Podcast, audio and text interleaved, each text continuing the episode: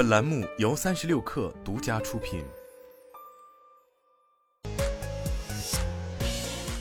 网络新商业领域全天最热消息，欢迎收听快讯不联播，我是金盛。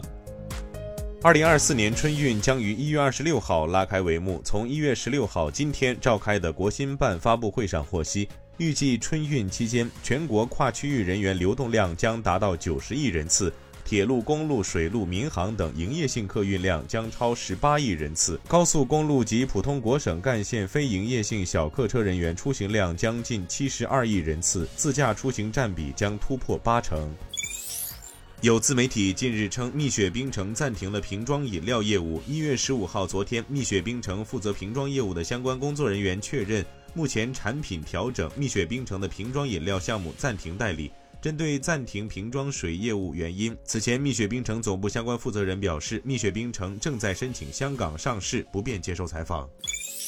抖音直播发布二零二三年度平台治理盘点，全年持续打击不良 PK、户外低俗等不良直播问题，无限期回收直播权限账号二十九万个，其中包括秀才、林先生等头部主播。同时，抖音直播不断创新和完善主播管理机制。通过对认证主播优质内容的扶持，打造健康正向的直播环境。行业知情人士称，SK On 最近签署了一份协议，为现代汽车的第二代电动汽车平台提供电池，成为现代汽车第二代电动汽车平台项目的首个合作伙伴，价值约万亿韩元。SK On 的代式电池将用于现代汽车2025年至2026年的新型电动汽车。戴森宣布，前阿斯顿马丁和捷豹路虎董事汉诺基尔纳将接替罗兰克鲁格成为首席执行官。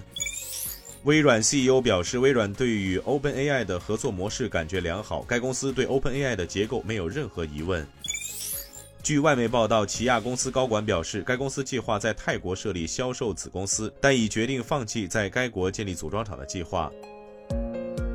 以上就是今天的全部内容，咱们明天见。